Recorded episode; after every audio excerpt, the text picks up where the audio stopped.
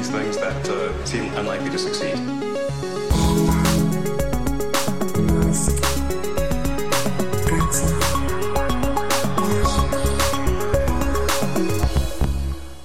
Hola a todos, hemos vuelto. Este es el episodio 87 de Elon. Me acompaña Alex Barredo, yo soy Matías Zavia. Y Alex, quería empezar preguntándote si lo soñé o de verdad Elon se llevó a un tipo disfrazado. Es que yo estaba con fiebre en aquel momento y no sé si fue una alucinación o de verdad se llevó a un tipo disfrazado de robot a hacer el baile del robot en el evento del Fue- AI Day. Fue una elonada, o sea, una de las más que hemos mm, documentado en, en este, en este podcast, que por cierto va a venir muy bien a los historiadores del futuro, ¿no? Para ir eh, comentando todas las cositas.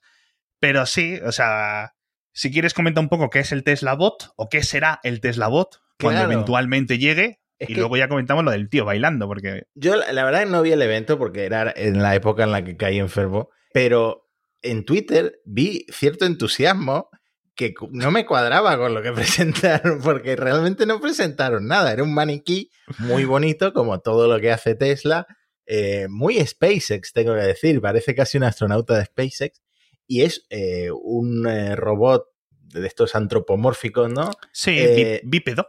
Claro, con, con sus manitas y de hecho tiene las cámaras en la cabeza, ¿no? Como, como si fueran los ojos. Eh, según Elon, para hacer tareas repetitivas, peligrosas, aburridas, con sus manitas, en plan atornillar cosas en una fábrica de coches, ir a por la compra. Eh, Exacto, o sea, un robot humanoide como de metro setenta o algo así y, y que va a hacer lo que, lo que tú le digas. Entonces la gente, a ver, enseñó un diagrama, ¿vale? Lo dejamos enlaces en la nota del episodio para todos aquellos que habéis estado debajo de una piedra este mes de agosto que no hemos estado grabando por las vacaciones. Pero es que dijeron, vamos a hacer esto. O sea, ni es que no ha dado ni fechas, que ya sabes que incluso cuando Elon da fecha, dice, bueno, pues dentro de tres años. O sea, si ya ni da fecha, claro, claro, creo que dijeron algo del año que viene algo así. Ya, de te- ya os garantizo él yo dice que, que va a ser 2022. real. O sea, él mismo admite que no es nada real, que no tiene nada tangible. Y dice, probablemente tendremos un prototipo en algún momento del próximo año. O sea, Claro. que Elon utilice la palabra probablemente y la palabra prototipo, imagínate, esto está Pero- a años vista, Es ¿no? que, es que- pero sí es que simplemente tienes que ver el resto de la industria. Es decir, eh, Tesla puede innovar, puede ir un poco más adelante. SpaceX, eh, lo hemos visto también, va ciertos meses, años incluso por delante que el, que el resto de la industria aeroespacial en un montón de campos. Eh, podemos argumentar que si Neuralink tal y tal, los expertos dicen que Neuralink no está haciendo nada fantástico. Pero bueno, ahí siguen, ¿no? Se ha pirado el presidente, se ha pirado su jefe científico en cierto sentido, pero yo qué sé, ¿vale? Bueno, yo es que veo el resto de la industria cómo está y los robots bípedos que veo de gente que lleva 10, 15 años haciendo robots bípedos, tienen una mochila gigante para la batería, pesan 300 kilos, apenas son capaces de, saltar un centímetro y pico, la coordinación les falta, y claro, llega este señor y dice, no, mira, voy a hacer un bot que lo vas a poder programar para lo que quieras, no sé qué, y, y- y dice, no va a poder correr mucho, dice, por si se revelan, ¿no? Algo así. Esto ya, tío, mira, que eres un, eres, eres un cantamañanas Claro. te, te va a correr mucho y tendrá una batería pues como el resto de máquinas, es decir, al final las baterías que puedes poner dentro de estos eh, productos, pues eso, 15-20% no conectado a la corriente. Entonces la gente eh, se ha empezado a flipar en Twitter y en, y en, y en un montón de, de- de medios de comunicación un poco más acólitos. Vas a poder ponerlo para que te limpie los platos, que te pase al perro, que no sé qué. O sea, básicamente como una especie de esclavo robótico. Es decir, tú Hmm. le puedes decir cosas y él lo hace. Hostia, es- mira que yo soy optimista con la tecnología. Pero hasta que eso ocurra, van a faltar muchísimos, muchísimos años. Estoy hablando de niveles como Neuralink, de Sí. décadas. Yo estaba leyendo algún artículo de... A lo mejor me sorprendo, perdona, a lo mejor me sorprendo. No quiero crucificarme a mí mismo una cosa que no he visto, que a lo mejor tiene un secreto y no innovación. Francamente, lo, lo más probable es que no. Pero bueno, Hmm. perdona. Claro, yo estaba leyendo algún artículo de gente un poco más experta en esto que lo ve como mucho escepticismo y dice, a ver, lo primero es que no existe porque Tesla, porque Elon dice que le van a meter la misma IA, el, el- el mismo ordenador, etcétera, que a los Teslas, que a los coches. Y la gente esta dice, pues es que no existe una IA generalista que sirva para mm, detectar las señales de tráfico y los carriles, etcétera, y al mismo tiempo para lavar los platos. Exacto. Es que tienes que entrenarlo para, sobre todo si quieres que sea algo para tantas tareas diferentes. ¿no? y que el ordenador ocupa y que el ordenador consume la energía que necesitas unas baterías gigantes para que esté. Es decir, todo es un consumo y todo son un montón de cosas. Y, y- y hemos visto que la interpretación, por ejemplo, decíamos eh, en, en, kernel, lo hemos comentado con algunos expertos eh, más en aprendizaje automático, le decíamos, ¿cuándo yo puedo conseguir un robot que me doble la ropa? Dicen, hostia, tío, dicen, dices que es tan difícil doblar la ropa. Dice, el, simplemente de, puedes coger dos brazos robóticos que la atiendan, o puedes coger dos brazos robóticos que te la muevan de un lado a otro. Pero dos brazos robóticos con unas cámaras que interpreten si lo que están cogiendo son unos calzoncillos, son unas bragas, es una camiseta, es un pantalón, no sé qué, y cómo hay que doblarlo, dice, eso, dice, llevamos con un muro no sé cuantísimos años, ¿vale? Entonces, bueno, eh, ya hemos visto los avances dentro de la robótica doméstica, por decirlo de alguna forma, que están siendo lentos, pero bueno. Hmm. Dejemos de especulación, porque al final eh, luego ya salió el tío este a bailar y ya dejemos ya. si, esto no es, si esto no es serio, coño, cuando presentaron el Cybertruck, al menos estaba el Cybertruck ahí para enseñártelo. Cuando salió el Roadster, que luego lo comentaremos, de dentro de un camión, el Roadster al menos estaba ahí. Dices, joder, es que es un prototipo, está ahí. Ya te puedes flipar o creerte que vaya a tener motores de cohete y no sé qué paridas que te dice. Pero estaban ahí. Claro. Hostia, es que no hay diferencia. Y desde, y fíjate, el, el Roadster puede ser un buen ejemplo. ¿Cuándo salió del camión el Roadster? ¿En 2018? ¿En 2019? Sí, 2019 creo. Y ahora estamos viendo que hasta 2023 a lo mejor no llega.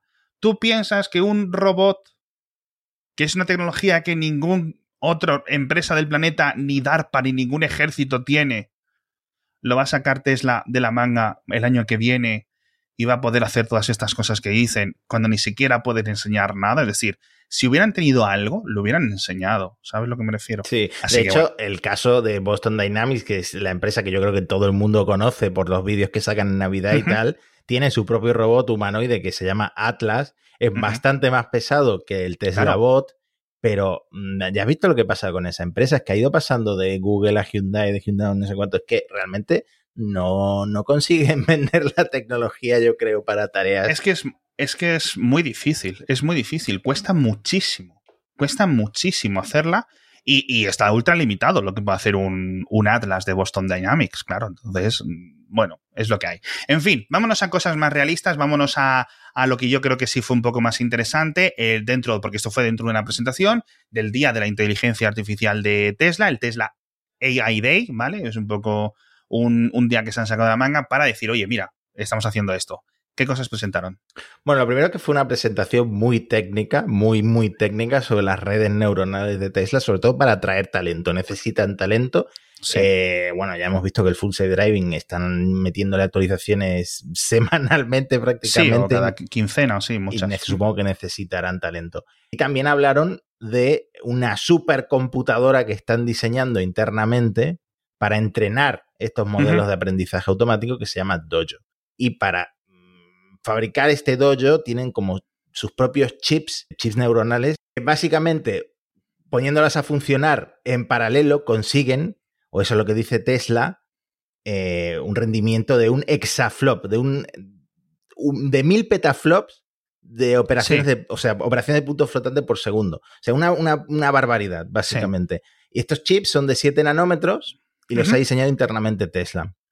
Eso está bastante bien. A ver, lo del exaflop al final todo hay que cogerlo con pinzas, sobre todo las declaraciones de Tesla que siempre sabemos que, bueno, van por así. No quiero ser excesivamente crítico, pero es lo que hay. Es decir, hay, unas, hay muchas formas de medir el, número de operaciones por segundo, que es el flop, etcétera, sino porque puedes decir, es una operación con eh, integers de 8 bits o de 16 o de 64 bits o con, ¿sabes?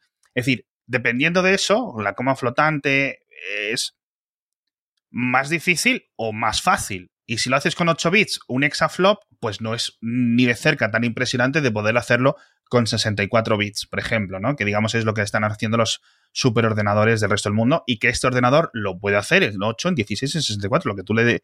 entiendo que le especifiques las operaciones cómo van a ir dentro del modelo matemático que le digas a la red neuronal que tiene que escupir, pero no creo que, ¿sabes? Es decir, este exaflop eh, lo digo por comparación con el resto de ordenadores y superordenadores del mundo, no creo que sea en, unas medidas excesivamente... Es un ordenador impresionante, pero tampoco creo que sea algo eh, años luz por encima del, resto de la competencia, pero bueno. Hmm. Bueno, y relacionado con Dojo, está el hardware 4, vamos por el hardware 3. El 4 ya. El ordenador de los Teslas ahora mismo es el 3, pues Sí. le preguntan a Elon cuándo se va a presentar el 4 y dice, pues se presentará con el Cybertruck, por lo que no se espera hasta finales de 2022. Entonces ahí se te está dando Elon dos noticias. La primera es que el, el Cybertruck se ha retrasado un año más, o sea, saldría a finales de 2022 en lugar de a finales de este año, Sí. y el hardware 4 estaría basado en estos chips Dojo que te estoy comentando. Vale, es decir, que en cierto sentido los chips se, utiliz- se utilizarían para el entrenamiento dentro del dojo como para dentro de los dentro de los propios coches, ¿no? Porque al final, en principio, vale, vale, vale. Eso es lo que, eso es lo que me quedaba a mí un poco eh, la duda. Eh, bueno, en principio, según Tesla, eh, no deberías de necesitar hardware 4 para la conducción completamente autónoma, ¿no? Según las múltiples promesas de los últimos años, de 2016-2017. Es decir, gente con un hardware 2, hardware 2 y medio o no sé qué anterior incluso, deberían de ser, de tener la posibilidad. Luego ya otra cosa es que Tesla te actualice el ordenador de a bordo porque diga, oye, mira, hemos hecho este cambio, etcétera. Cosas que una empresa tú normal lo entiendes, pero cuando has hecho, has vendido por 10.000 o por 8.000 o por 7.000, el precio que costará antes, esta capacidad, es decir, este software de eventualmente el coche podrá conducir en todo momento por sí solo, se lo has cobrado a la gente en unos coches que a lo mejor no tienen luego la capacidad. Eso rasca, eso rasca. Al, al menos a mí, si yo hubiera pagado eso, me rascaría y me fastidiaría mucho. Pero bueno, vamos a ver en qué queda la cosa y vamos a ver cuáles son las diferencias del hardware 4 con el 3. En fin, por cierto, hablando de todo esto de la conducción autónoma, el FSD, ¿qué, qué te parece? Porque dicen que parece que va a empezar a, a llegar fuera de Estados Unidos, ¿no? Eh, sí, de hecho ya se sabe, porque lo ha dicho el tipo este que lo está desgranando siempre en Twitter. El amigo Green, nuestro Sí, hacker cómo favorito. funciona, que ya se sabe que eh, funciona en Europa, dentro de la Unión Europea, se sabe que ya tiene soporte, pero la Ah. gente que lo está probando ha firmado un acuerdo de confidencialidad y por eso no vemos vídeos. Sin embargo, Ah, anda. sin embargo, ya hay un ucraniano eh, que ha publicado un vídeo en YouTube con un Lo vi, lo Tesla. vi. eh, y por lo visto no va tan fino, pero es normal porque aquí las cosas no son Y era una versión vieja, era la 8.2 o algo así, ¿no? Entonces no son. Yo me imagino que mejorará exponencialmente a, a medida que vayan lanzando ve- versiones nuevas. Pero claro, ni las señales, ni, ni la forma de Ya. conducir es igual, ¿no? Claro, no, hay un montón de cosas que, digamos, interpretar o adaptar, mejor dicho, a cada una de las formas en las que están las carreteras, ¿no? Y, bueno, yo creo que es una buena noticia que empiece a expandirse, porque hemos visto que va mejorando, etcétera. Faltan muchas cosas, hay vídeos cada semana eh, interesantes, siempre intentamos dejar muchas cosas en las notas del episodio.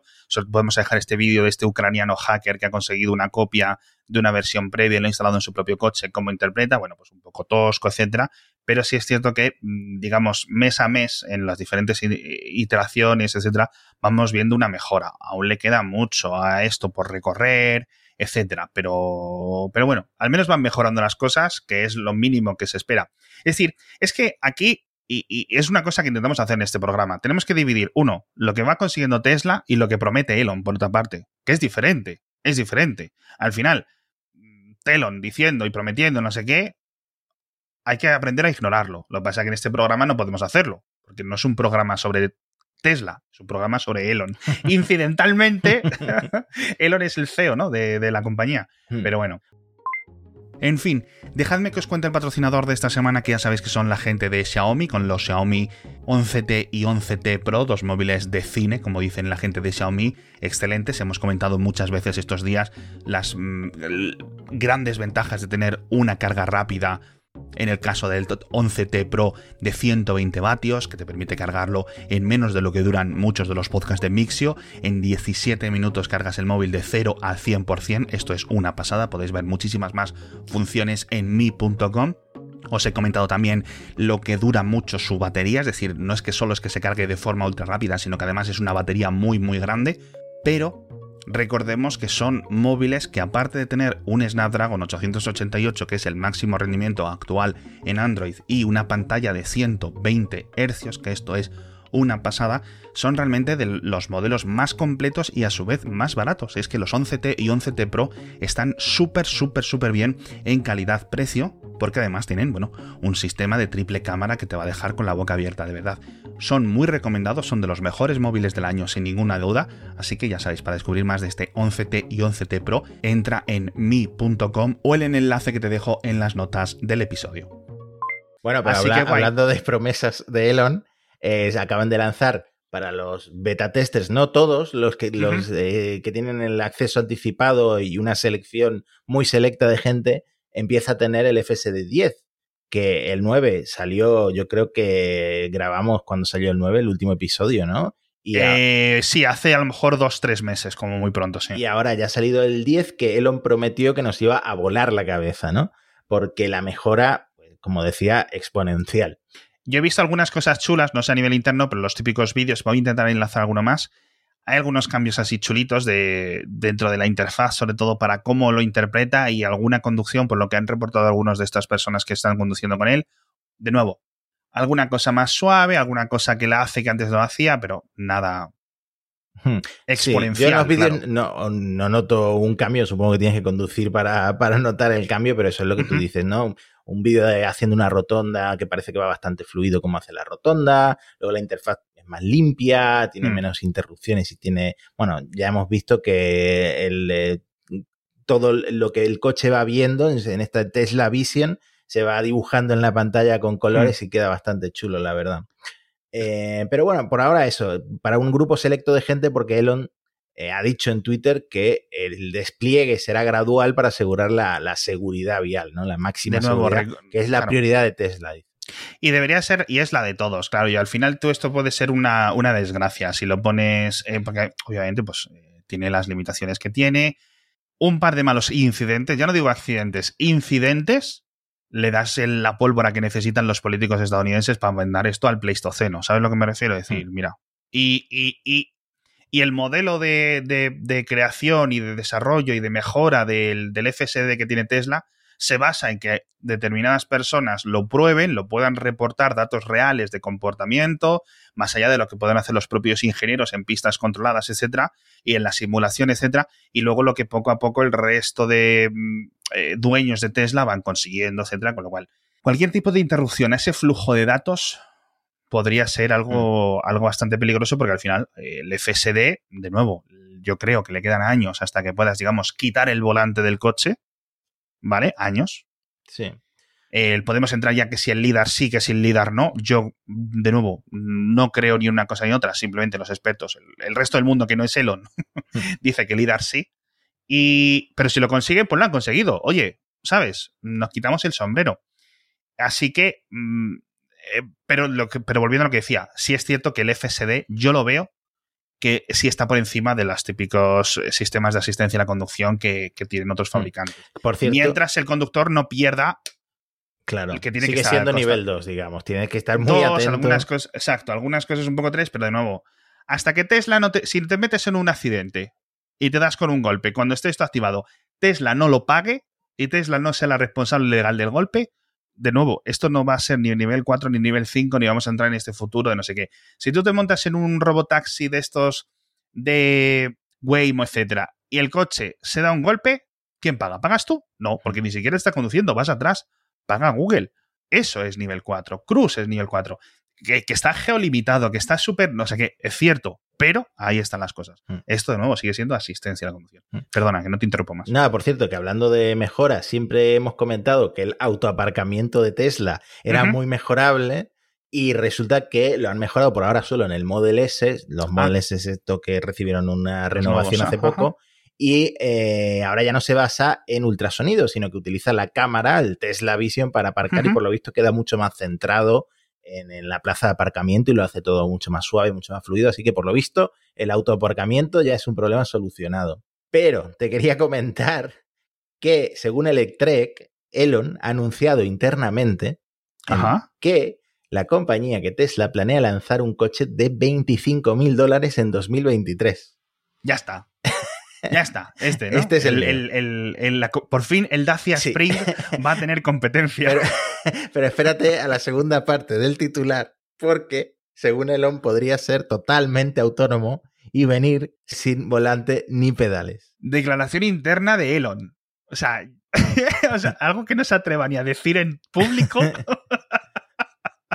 A ver, dentro de la empresa puede prometer, puede decir, puede tener objetivos, ojalá pudiéramos hacer, no sé qué. Es decir, son fuentes de Tesla internas que se lo comunican. Eh, entiendo que esto lo ha escrito Frederick Lambert de, Electric, pero que tiene muchos contactos dentro de la empresa. escepticismo plus plus, ¿vale? O sea, hardware 4 de escepticismo para este tipo de cosas, ¿no? Pero bueno, eventualmente un modelo, digamos, más barato que el Model 3 tiene que acabar llegando. Yo creo que acabará llegando en el futuro. Se llame Model 2, se llame Model C, se llame lo que quiera que hemos comentado mil veces, ¿no? En este programa. El tema ya de sin volante ni pedales, eso ya es una discusión completamente diferente. Que Tesla con coche, que porque tiene menos batería, o porque solo tiene dos plazas, o porque es más pequeño, porque patatino, porque patatano, porque está diseñado para la ciudad, etcétera, cuesta menos, ¿vale? De esos 38.000, 39.000 eh, dólares. Eh, no sé si capaz de reducirlo tanto, ¿no? Meter una tajada de 12.000, 13.000 eh, eh, dólares barra euros es, es algo factible pero oye, si le quitas suficientes cosas, pero claro, yo creo que la Es que el ahorro vendría supuestamente de eh, que las baterías costarían un 50% menos. O sea, mejoras en la producción de baterías y reducción de la batería, con, digamos que van incluidas, ¿no? Que al final sigue siendo no sé si vimos las cifras, lo estuvimos comentando, como el 30% del, del coste de la producción, ¿no? De uno de estos, de uno de estos coches. No sé si es una cifra de propia de Tesla, una, una cifra, digamos, de la industria, en cierto sentido, ¿no? El 30% o 40% de un coche eléctrico son el coste de sus baterías. Bueno, puede ser, no lo sé. El precio sí. La conducción sin volante y tal. Estoy negando con la cabeza. Matías me ve, pero estoy negando con la cabeza. Y esto no me lo, no me lo creo. Ojalá lo veamos, ¿eh? pero bueno. En fin, lo que sí es cierto, lo que sí es real es que por fin el Model Y ha llegado a Europa que ya eso la verdad es que han pasado muchos años, ¿no? Desde nuestro primer episodio, ¿Cuál fue nuestro primer episodio? Al principio, episodio 1, 2 o 3, fue cuando la presentación del Model Y. Lo he visto eh, de lejos en el concesionario de Málaga, en la tienda, como le gusta decir a Tesla de Málaga, y es más alto de lo que esperaba. O sea, yo, esperaba un Model 3, culón, pero no, no, eh, es más alto de lo que esperaba. Además, He visto el vídeo de Tecnonautas, que son unos youtubers españoles que acaban de tener un hijo y además necesitan mucho almacenaje en su coche y tiene tanto almacenamiento en comparación con el Model 3. Tantísimo almacenamiento, espacio por todos lados, que es impresionante. Yo creo que es un coche, obviamente, en la gama de precios en la que está, sigue sin ser para familia medio española, pero es un coche para familias muy interesante. Eh, sí, bueno, eh, yo el, vídeo que más me ha. que lo vamos a dejar en las notas del episodio, el vídeo que más me ha gustado de espacio ha sido el de Lars, eh, que ha puesto un vídeo en todos eléctricos sacando maletas, ¿no? Mm. Del, Model 3 y del Model Y. Y en el Model Y, como que le cabían como tres maletas de tamaño completo más. O tres maletas y, y dos, digamos, de equipaje de estas de mano, ¿no? O sea, me parece una. Porque ya el Model 3, claro, es contraintuitivo. Tú ves ese Model 3 que es es grande, es un coche grande, un coche de tamaño, digo, un sedán de tamaño americano, no es una cosa europea. Ya tiene mucho más de sitio. A lo mejor no tiene tanto como una, un monovolumen, un todoterrenaco, etcétera, pero tiene mucho espacio, o mucho más espacio, sobre todo si tienes en cuenta el, el, maletero delantero comparado con un coche equivalente de gasolina. Entonces el Model Y, pues mucho más, con lo cual eso perfecto. Así que vamos a ver si llega esa esperada reducción de precio cuando llegue la fabricación en Alemania, porque siguen con los retrasos, pero la verdad es que el Model Y yo, pues, bueno, ya lo dijo Elon, esto yo creo que es una de las predicciones más certeras de Elon. El Model Y va a vender mucho más que el Model 3 y de momento se está demostrando que en los mercados donde está, que principalmente sigue siendo Estados Unidos, sí está superando en, model, en, ventas al, al 3.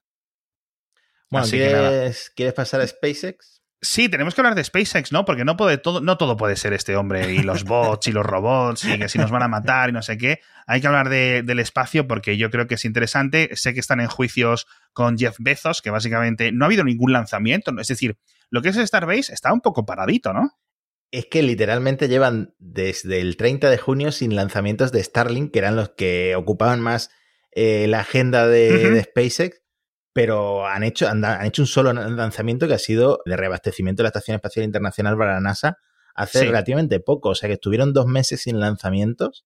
Sí. Win Shotwell explicó en una conferencia que básicamente tienen tres problemas. lo que está sufriendo toda la industria, que es la escasez de chips, les afecta de alguna forma, pero sobre todo escasez de oxígeno líquido, porque el oxígeno líquido es lo que se usa para tratar a los pacientes de COVID con neumonía, ¿no? Para, para, suministrarles oxígeno. Entonces hay una escasez brutal de oxígeno líquido que está afectando a toda la industria aeroespacial. Curioso. Y a SpaceX también. Y luego también tienen, que no sé si es excusa o es real, que pausaron los lanzamientos de Starlink para mm, poder eh, fabricarlos con estos terminales láser para las conexiones, para ellos le llaman enlace Vale. láser, ¿no? Para que se comuniquen entre sí y entonces puedan ofrecer cobertura de internet en más latitudes, pero además en lugares que no puedes instalar una estación de tierra Claro, en el medio del océano, pero también técnicamente podrían ofrecer internet en países mm, que no les permitan instalar estaciones.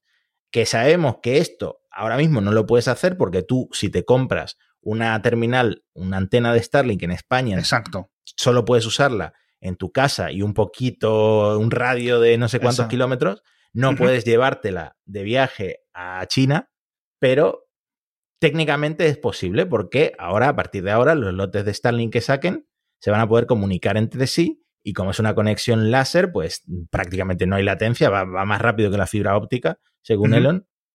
Así que nada, mm, se pone más interesante la cosa para, para los usuarios de Starlink y, y los futuros usuarios que ya superan los, los 100.000 las 100.000 terminales enviadas. Por, Sí, lo, por joder, lo visto es que- fabrican 5.000 a la semana. No sé Ah, pues, si... hostia, está, está muy bien eso. yo creo que está bien. Hmm. Está creciendo bastante, sobre todo teniendo en cuenta que es un, es un producto caro, con lo cual lo que primero se está abasteciendo es gente que está muy remota en, en determinados países, con lo cual viene, además tienen que ir expandiendo, tienen que quitar esas limitaciones de software, como decías tú, de la limitación geográfica, ¿vale? Es decir, que no te pueda llevar una antena, ya no de, de España a China, sino de Málaga a Sevilla, ¿vale? Pues eso es una limitación que, que SpaceX ha puesto. Cuando la quiten, pues eh, funcionarán más cosas así. Empezaremos con el tema de estos. De todas formas, una pregunta. Los, los, estos Starlink 1.5, por decirlo de alguna forma, no sé si ese es el nombre mm, que ellos le dan, eh, ¿vienen con las mejoras para el tema este del brillo nocturno, los reflejos, etcétera? De eso no han comentado nada, así O que sea, me- o sea que no. Me imagino que no. Me imagino que no. Starlink, sí, un par de noticias más. Han Sí. comprado una startup, se llama Swarm Technologies. Es muy interesante, la estuve mirando y tienen una constelación de satélites en la órbita baja terrestre y Sí. ofrecen internet eh, para dispositivos de Internet de las cosas. Pero Sí. realmente los clientes potenciales son, por ejemplo, agricultores que Sí, quieran saber exacto, dónde sí, está sí. tal cosa, o estas boyas que hay en el océano informando de, del estado de- del mar, etcétera, los aerogeneradores, los, los molinos de viento, entre comillas. Dispositivos de poco caudal de conexión, ¿no? Claro. Mm, Que necesites, pues, de alguna. Que, que envíe alguna información a internet, ¿no? Entonces, son muy pocos bits lo que envían, pero Sí. de alguna forma mm, la SpaceX lo ha visto claro y los ha comprado, ¿no? Sí, está bastante bien. Hay una startup española que eh, se me escapa el nombre ahora mismo que ofrece esto. Eh, Y hay muchas empresas en España trabajando en esto. La verdad es que debe de haber por ahí alguna, alguna cosa puntera en, en universidades, etcétera. Y, y- y con lo cual aquí está parte del futuro, sobre todo este tipo de cosas, ¿no? Para controlar una fábrica, para controlar cultivos, etcétera, pones un sensor en mitad de la nada que te vaya diciendo cada X horas, oye, mira, el nivel de humedad en el suelo es este, pum. No necesitas megabits por segundo de conexión, ¿no? Necesitas que haga un ping cada X horas o cada X minutos y poco más, ¿no? Así que está guay que tenga esto. Vamos a ver si Starlink, más allá de las antenas, digamos, domésticas, etcétera, también se especializa en esto, que al final hay que es que son muchos, muchos millones los que podría ganar. Y yo creo que aquí hay mucho, mucho, muchas cosas buenas, ¿no? Hmm. Y la otra noticia, eh, que lo ha dicho Elon en Twitter, pues ya sabemos que Elon es el, el newsroom de, tanto de Tesla como de SpaceX, es que planean lanzar eh, satélites de, de Starlink entre Ajá. la Tierra y Marte para las comunicaciones de la Starship. Supongo que esto ya es una cosa más a futuro. Empezarían con la Luna, imagino, pero bueno. Eh, sí, a ver, es que, jolín, eh, le tendrías que preguntar a Javier Atapuerca, pero yo creo que poner un satélite a medio camino entre un planeta y otro, es decir, tiene que orbitar una de las dos cosas, no puede estar ahí como si pones una boya a mitad del mar Claro. o dejas una cosa a mitad del desierto, es decir, no puede estar fijo. O orbita la Tierra o orbita Marte o algo, porque si no se queda sin energía rápida intentando mantener la posición. Entonces no sé cómo sería. A lo mejor cogen y hacen eso. Dice, vamos a empezar a echar satélites y cada 100 metros de espacio, o el equivalente, es decir, cada, cada mm, 5.000 kilómetros de espacio, hay una órbita o hay un satélite en una órbita, ¿no? Entre la Tierra y Marte, con lo cual, pues podríamos hacer o podrían hacer esas cosas, que técnicamente es factible, pero bueno, hay que. eh, eh, es mucho más complicado que tener los satélites aquí a- en la Tierra a 100 kilómetros, pero podría ser, con lo cual yo creo que está, está chulo. Y del Super Heavy, tío, que no despega, hicieron ese, ese mm, ¿cómo decirlo? Yo vi una fotografía, o vimos Sí, todos una fotografía y unos vídeos, un montaje, un montaje, no un montaje en plan de paparazzis y tal, pero un montaje de real, ¿no? Para una cosa que es real, joder, vamos a... Sí, eh, a ver, pasaron de la Starship 15, que era la que estaba, en- la que hizo el vuelo de 10 kilómetros, pasaron a la. 20. Ujú. eh, la tienen prácticamente completa con todas las losetas térmicas, queda muy Cierto. chula porque ahora lo que es el- la panza de, de la nave es todo negro, entonces queda muy chulo con el contraste con Mola el mucho. y tal.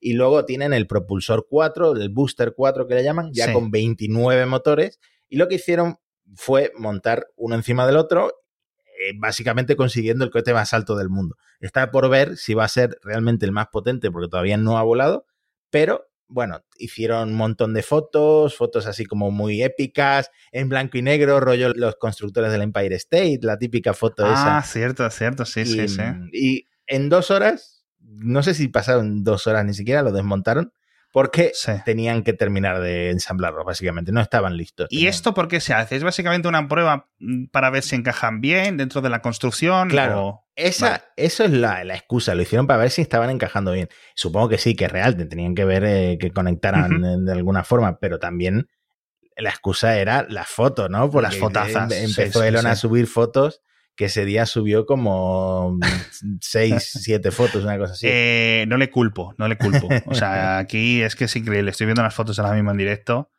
y son, o sea, es una cosa loca. A Mm. ver si empezamos a ver este tipo de cosas despegando cada 10 días o cada X, porque esto es una pasada. Esto es ciencia ficción completamente. ¿vale? Sí, entonces mm, nos quedamos sin noticias. Yo te diría que tres semanas, una cosa así, y ahora tenemos la noticia de que van a hacer la primera prueba de encendido estática del propulsor, lo que se llama el Super Heavy. En este caso es el propulsor 4, el cuarto que fabrican, Sí. eh, que va a ser una cosa que realmente puede salir mal, porque son 29 motores, pero bueno, Cierto. imaginemos que, que sale bien, entonces ya luego pasarían a el vuelo orbital. Que eso ya va a ser la locura, ya lo hemos comentado alguna vez, va a ser un vuelo entre allí Texas y la costa de Hawái, sin intentar recuperar ninguna de las dos cosas. El, Cuando se choque, se choca. Claro. Que por cierto, mm, no estáis echando dinero en el Kickstarter que hemos puesto, Matías y yo, para que nos paguéis el viaje de dos semanas a Hawái para documentarlo. O sea, obviamente es Eso importante. estaría muy bien, sí, el propulsor eh, va a caer en el Atlántico, cerca de Texas. En el-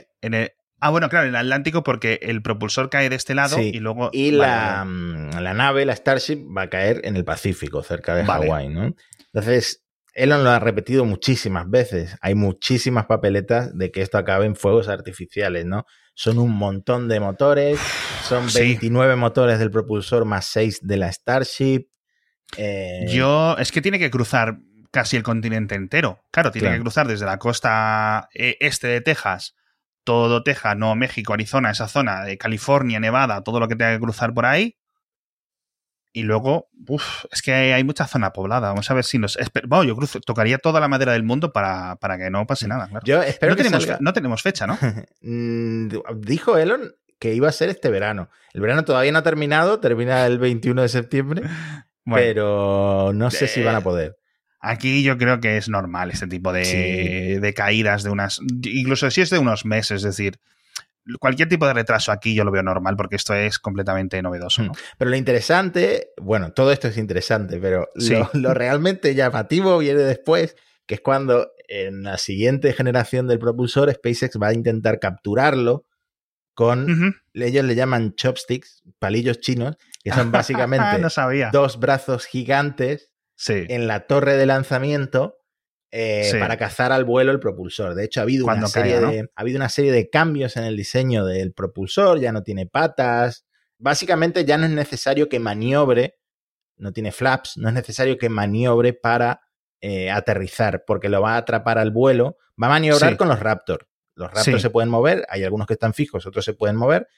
Eh, va a maniobrar con los motores para acercarse a la torre de lanzamiento y la torre de lanzamiento va a desplegar estos brazos gigantes y lo va Sí. a atrapar al vuelo. Esto ya Elon quiere probarlo ya en la siguiente versión. O sea, esto puede ser espectacular también de ver, pero al mismo tiempo preservar la torre de lanzamiento porque en la entrevista esa larguísima que le hizo Everyday Astronaut, Elon Sí. insistía mucho. Lo más caro no es hacer los cohetes, lo más caro es todo lo que hay en tierra, la torre Claro. de lanzamiento, eh, la plataforma esta en la que va montado todo, que tiene que ser de toneladas y toneladas y toneladas para aguantar todo eso. Es decir, que para hacer los, los cohetes baratos tienes que hacer toda la, infraestructura, eh, digamos, terrenal. Eh, los depósitos de tierra, que es una de las cosas por las que se ha retrasado el ah, vuelo, tienen, tenían todavía que terminarlos. En fin, que va a, ser, algo espectacular y lo vamos a estar comentando semana a semana porque ahora vuelven a moverse las cosas en Boca Chica, que bueno, Elon quiere que lo llamemos Starbase, ¿no? Su, propia ciudad yo lo voy a llamar Boca Chica hasta que Boca Chica Gal se cambie, se cambie el canal de YouTube, nuestra corresponsal, y ya está. de la entrevista de Everyday Astronaut. Eh, muy son, guay. Son ¿eh? tres vídeos muy, muy guay. Si te gusta eh, SpaceX, ah, tanto si odias o no odias a Elon, tienes que verlo porque la verdad es que es una entrevista muy chula. Es Elon hablando como ingeniero, no como. Bueno, un poco como emprendedor también, pero sobre todo como ingeniero, repitiendo la importancia que tiene la Starship porque es el primer cohete totalmente reutilizable, que el Elon dice que es el santo grial de los cohetes. Bueno, está por ver que funcione realmente. Y, no, mm, pero hombre, parece que tiene todas las papeletas, quiero decir, para hacerlo. Sí, vamos a dejar estos enlaces en las notas del episodio. Si no los habéis visto, que es que tienen ya millones de reproducciones, pero si alguno os falta, no sabéis de lo que hablamos, son unos vídeos muy largos de un youtuber muy, la verdad que muy prolífico, que hace unos vídeos muy interesantes y muy bien detallados ¿no? sobre la industria aeroespacial y le invitó SpaceX a estar una, un, día por lo menos, un día y pico dentro de eso y pues eso, ir entrevistando a Elon y le pregunta, oye papá, ¿qué es esto? Oye papá, ¿qué es esto? ¿no? Y entonces pues la verdad es que Elon respondió un montón de cosas sobre lo que están haciendo, en otras cosas especuló y contó un poco, bueno, pues pensamos que puede ser así, pensamos que puede ser así, o queremos hacer esto, queremos hacer aquello, pero de verdad, un nivel de acceso muy, muy chulo y una entrevista yo creo que la verdad es que bastante fascinante de las que molaría que hubiera más dentro de las empresas, ¿no? Este tipo de, este tipo de acceso y está muy bien. En fin, el archienemigo de Elon, ¿qué le pasa? ¿Qué le pica a nuestro amigo Jeff Bezos? Que la última eh. vez que hablamos estaba ahí, que si voy al, espacio, no voy al espacio, vuelvo, me pongo el sombrero. ¿Qué ha pasado? Bueno, Elon mm, lo, lo lleva repitiendo todo el verano. Elon dice que el trabajo de Jeff Bezos desde que ha dejado Amazon es de mandar a tiempo completo a SpaceX. Lo tiene ahí. Denuncia, nueva demanda, como en los programas del corazón. Y, algo de razón tiene Elon. Sí, sí, y sí. algo de razón tiene Elon porque hay ahora mismo, sobre todo, eh, principalmente, dos flancos abiertos. Por un lado, Blue Origin contra SpaceX. Siguen con el tema del contrato del Human Landing System, el contrato que la NASA le dio a SpaceX para fabricar eh, una Starship lunar, ¿no? Para aterrizar eh, astronautas, para llevar astronautas a la superficie de la Luna. Y, mm, y claro, como la agencia esta de responsabilidad del gobierno no le dio la razón a Blue Origin, pues Blue Origin ha presentado ahora una demanda contra el gobierno de Estados Unidos en la Corte Federal de Reclamaciones y esa demanda ha obligado a la NASA a suspender de nuevo el eh, el contrato actual, El programa HLS. Entonces, la Starship Lunar no está avanzando ahora mismo, se ha suspendido. De hecho, el juicio también se, se suspendió, creo que durante una semana, porque había 7 gigas de documentos legales. Ah, lo estuve leyendo eso. Y el sistema de online de la Corte de Reclamaciones solo admitía documentos de 50 megas. Entonces, qué mundo. Tuvieron que grabar los documentos en DVD. Y enviarlos, ¿no? Unos Así que se, se retrasó una semana más de eso. Y, Joder, es que aquí cuando, y, lo dice Elon, ¿no? Dice, es que, bueno, lo que comentabas tú, solo están poniendo demandas, pero también es cierto que llega un momento en que tienes que decir qué es lo que está haciendo mal SpaceX. Claro. O al menos tener tú una alternativa, porque es que las alternativas ni siquiera están. Es que es eso, es que realmente Blue Origin no tiene nada, mientras SpaceX tiene esta Starship, estos prototipos de la Starship que además son la mitad de baratos de lo que pedía Blue, eh, Origin. Blue Origin pedía 5.900 millones de dólares a la NASA y SpaceX pedía 2.900. Si, si, si, excede ese presupuesto, lo está pagando la propia SpaceX con el desarrollo de, de, la Starship. Aparte de esto, mm, Blue Origin ha contratado a la firma Palace Advisors para protestar contra la NASA. Y es una firma muy polémica pues porque es la misma que supuestamente manipuló el contrato Jedi del, del Pentágono que es un, caso muy polémico porque por lo visto estaban como eh, luchando en favor de Amazon y era una... Mm, ah, Ya me acuerdo. que era como una consultora que había trabajado para Amazon y la licitación era de 10 mil millones de dólares por servicios en la nube, que bueno, al final acabó siendo adjudicada a Microsoft. A Microsoft, sí, no, sí, es que es esto, es que Amazon está con los, está con los abogados todo el rato por ese contrato, por el tema de la NASA, por no sé qué, no sé cuánto. Así que bueno, en fin, un poco, un poco hasta aburrido. Hmm. De todas formas, eh, luego también estaban con problemas, o sea, también con demandas con lo del su sistema de satélites, ¿no? Digo, Amazon. Claro, es que. No, no, ya, yo no Jeff Bezos, que ya no es el director ejecutivo, creo que sigue siendo presidente de Amazon, pero vamos, ya no está en el día a día. Claro, el otro flanco sería Project Kuiper, que es el Starlink de Amazon, que también están presentando protestas al gobierno contra SpaceX, en este caso a la Comisión Federal de Comunicaciones, le han pedido que ah. paralice pues el, contrato, una enmienda que presentó SpaceX para em, el contrato de la generación 2 de Starlink.